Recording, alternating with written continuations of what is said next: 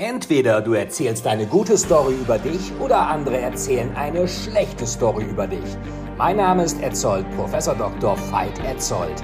Als zwölffacher Spiegel-Bestseller-Autor liebe ich Stories und als Professor für Neuromarketing weiß ich, welche Stories für dich am besten funktionieren. Ich unterstütze Unternehmer und Geschäftsführer dabei, mit der perfekten Story dein Unternehmen, dein Produkt und dich selbst einzigartig zu positionieren und zu vermarkten. In einer Welt, in der scheinbar alle das Gleiche machen, ist deine Story dein unfairer Wettbewerbsvorteil.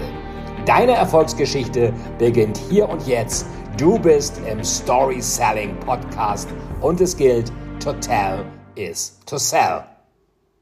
Wir hatten schon gehört, dass der Underdog in einer Firma immer recht beliebt ist, auch bei Managern.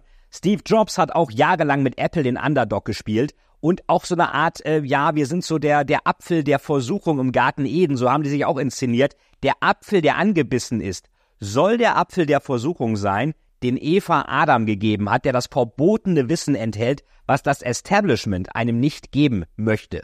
Deswegen kostete der erste Macintosh 1984 auch 666 Dollar. Wer Heavy Metal hört oder die Bibel gelesen hat, weiß, dass das die Zahl des großen Tieres aus der Offenbarung ist. Oder bei Iron Maiden The Number of the Beast taucht diese Zahl auch oft auf. Oft ist es auch so, dass Mangel ein Innovationstreiber ist. Wenn wir uns die Google-Webseite anschauen, dann sehen wir nur die Suchmaske und alles andere ist weiß. Das ist nicht deswegen, weil das die Google-Gründer erstmalig so wollten. Die hatten einfach kein Geld für einen Designer und haben die Seite dann weiß gelassen. Interessant ist ja auch die Story, dass sie damals die beiden Larry Page und Sergey Brin von Andy Bechtolzheim 100.000 Dollar Startkapital bekommen haben, ausgestellt auf Google Incorporated. Sie hatten aber noch gar kein Google Incorporated gegründet und mussten erst einmal die Firma gründen, um den Scheck einlösen zu können.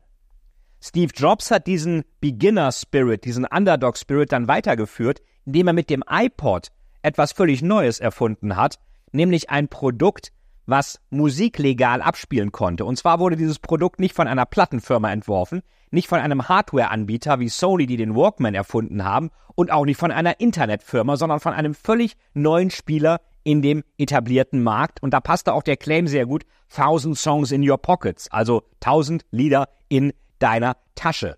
Steve Jobs hat dann überlegt, was könnte das ultimative Abspielgerät sein? Wahrscheinlich ein Telefon, wo ein iPod drin ist. Und deswegen haben sie dann das iPhone erfunden. Damit haben sich zwar, haben sie dann zwar die iPod-Verkaufszahlen kannibalisiert, aber sie haben sich selbst kannibalisiert, ansonsten hätte es jemand anders gemacht. Interessanterweise klappt diese Underdog-Story, diese Rebellen-Story von Apple, solange Steve Jobs lebte, hat die immer wunderbar geklappt. Er hat sich immer als der kleine Rebell gegen die großen bösen Technokraten IBM und Microsoft dargestellt. Und diese Story funktionierte selbst dann noch, als die Marktkapitalisierung von Apple höher war als die von Microsoft und IBM zusammen. Daran sieht man mal wieder, eine Story schlägt immer die Fakten, von daher, wenn Sie gute Fakten haben, erzählen Sie eine gute Story dazu.